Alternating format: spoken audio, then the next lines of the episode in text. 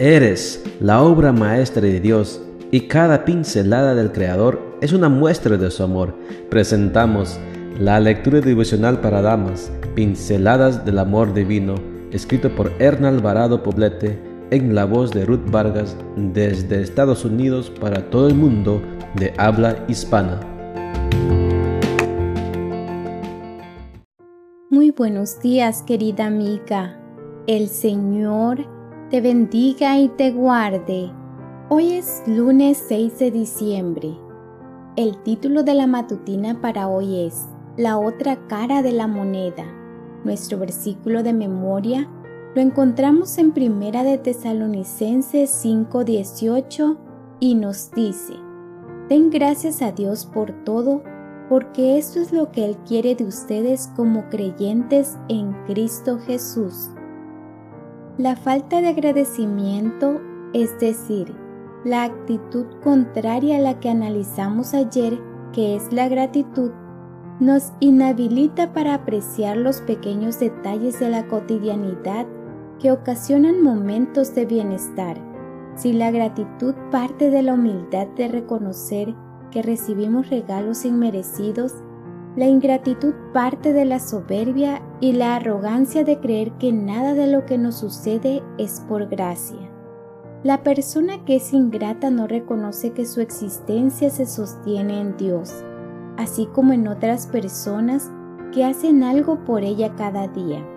Además, cree que lo que tiene le pertenece en su totalidad y no le llama la atención haberlo recibido, porque se siente merecedora de ello. La gratitud, al igual que el amor, tiene que ser correspondida y nutrida. Quien no agradece se queda finalmente solo, con sus raquíticos esfuerzos por demostrarse a sí mismo y a los demás que no necesita a nadie. La ingratitud puede conducirnos a despreciar las bendiciones de Dios e incluso a traicionar los principios del Evangelio.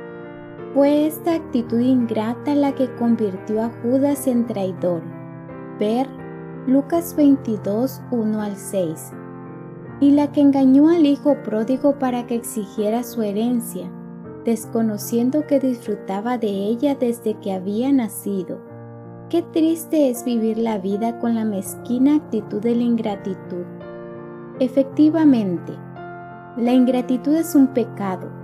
Los israelitas añoraban las ollas de Egipto porque no eran capaces de agradecer el milagro de la liberación que Dios había obrado en su favor a través de Moisés.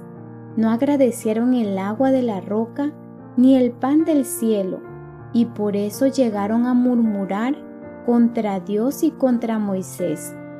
Otra cosa bien distinta hubiera sucedido si ellos habrían sentido verdadero agradecimiento hacia el Señor y hacia su siervo. No menospreciemos la bondad de Dios olvidando darle las gracias por sus bendiciones. Nada de lo bueno que tenemos es obra nuestra. Detrás de todo éxito alcanzado está la mano invisible de Dios moviéndose a nuestro favor.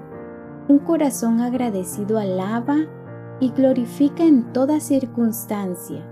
Agradece a Dios por ti, aunque no seas perfecta por tu familia aunque tenga defectos, por tu iglesia aunque con sus limitaciones humanas y sobre todo porque Cristo llegó a tu vida.